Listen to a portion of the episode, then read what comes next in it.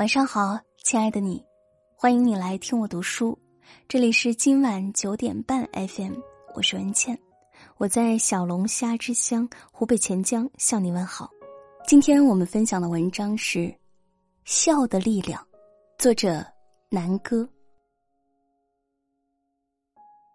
有人说，人生数十载，七分苦，三分甜，但真正细掰下去。其实生活中许多磨难，往往取决于我们如何去对待。你哭，世界阴霾密布；你笑，世界云消雨霁。与其愁眉苦脸的面对生活，不如给一个简单的微笑，去乐观的拥抱周遭的一切。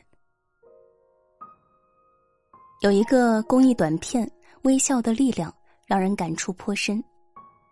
视频中。举了几组我们每个人都可能经历过的生活场景，比如在路上被急匆匆的陌生人狠撞了一下，比如正在倒车却被抢先一步占了车位，比如放在桌上的咖啡被碰到洒了一身。遇到这些事情，无论是谁，心情都会不愉快。所以，短片里的当事者一开始都冷若冰霜，气氛骤然紧张起来。争吵一触即发，但画面一转，每个人在皱眉之后都朝对方绽放出笑容，表示不介意，而对方也跟着笑了起来，如同春雪遇暖阳。因为笑，两人之间的一场矛盾消弭于无形中。在我们与他人相处中，若是摆着臭脸或愁眉紧锁，一副闲杂人勿近的样子。无论是谁，都会见而远之；若是笑容和煦，即使未能与之深交，也会不由自主生亲近之意。摄影师 J. Winston 曾发起一个给很多陌生人拍照的摄影活动，每个人分别拍了两张照片：一张不笑时面无表情的模样，另一张是笑容绽开的时候。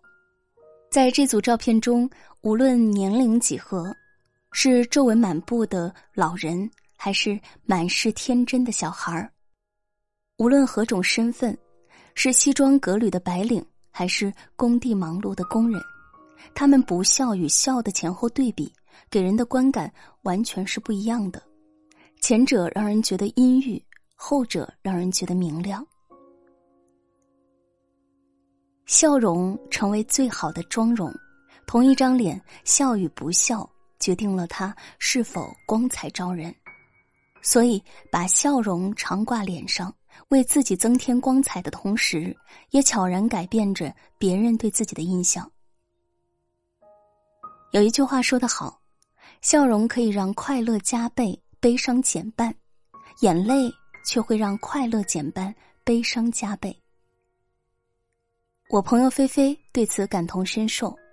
有一次，她和老公一起接手了一个工程，本想野心勃勃的大干一场，谁知道合作商中途跑路，再加上原材料的涨价，整个工程前景维艰。出了这一茬事，菲菲一开始是忧虑的寝食难安，一整天时不时唉声叹气。但反观老公，笑容满面，还笑眯眯的安慰道。没事儿，没事儿，咱们能解决的。本来张皇失措的菲菲，似乎也被老公的笑容感染了，一颗心安定了不少。等渡过难关后，菲菲问老公：“发生那么大的事情，他怎么一点儿都不担心？”老公笑着说：“哪能不操心？但如果咱们两个人都在那儿忧心忡忡，这才是最糟糕的。如果我笑哈哈的，你也会感觉轻松不少。”然后我看你松开了眉头，我自己也会不由自主的放下心中的石头。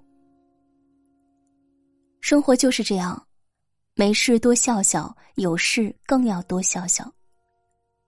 在电影《美丽人生》当中，虽身处集中营，但圭多自己再惶恐不安，在儿子面前却总是笑呵呵的，硬是把人间地狱的集中营变成一个儿童乐园。圭多的笑给了儿子十足的安全感，而儿子每当被逗乐时的笑容，又反过来支撑着圭多，怀着无限希望活下去。最后，在行刑的路上，圭多仍然踢着腿，转头对藏在冰柜里的儿子扬起微笑。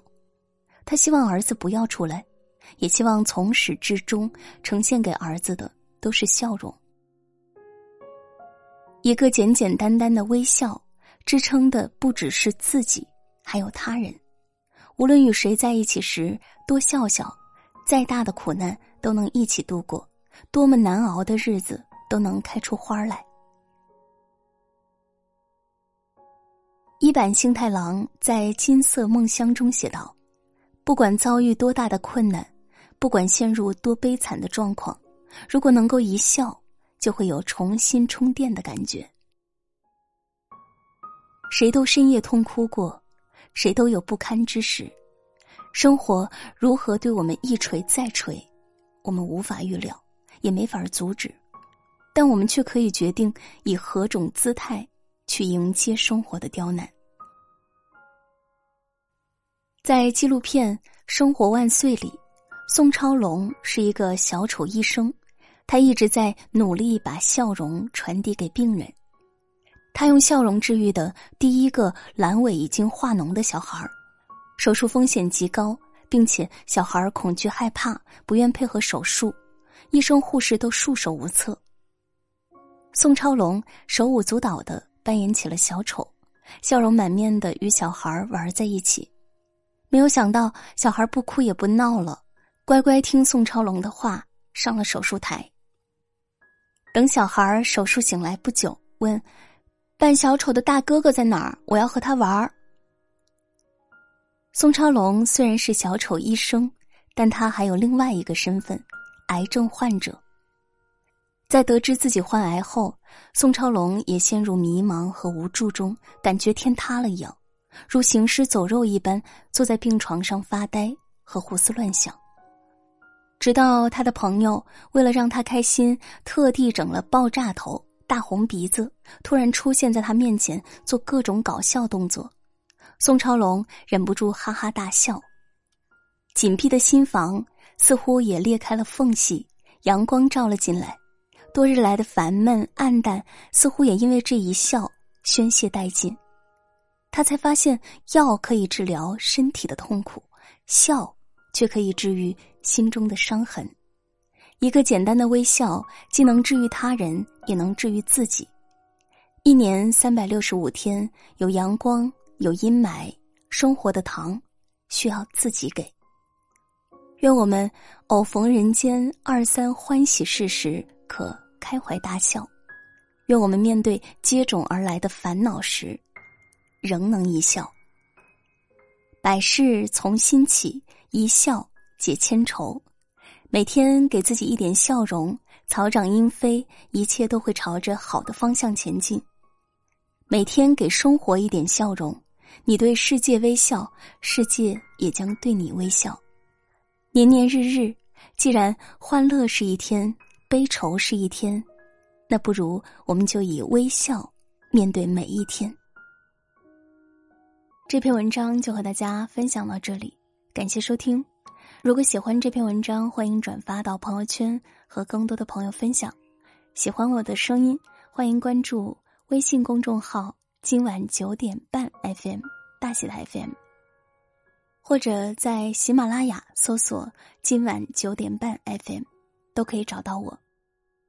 今天就是这样，我们明天见。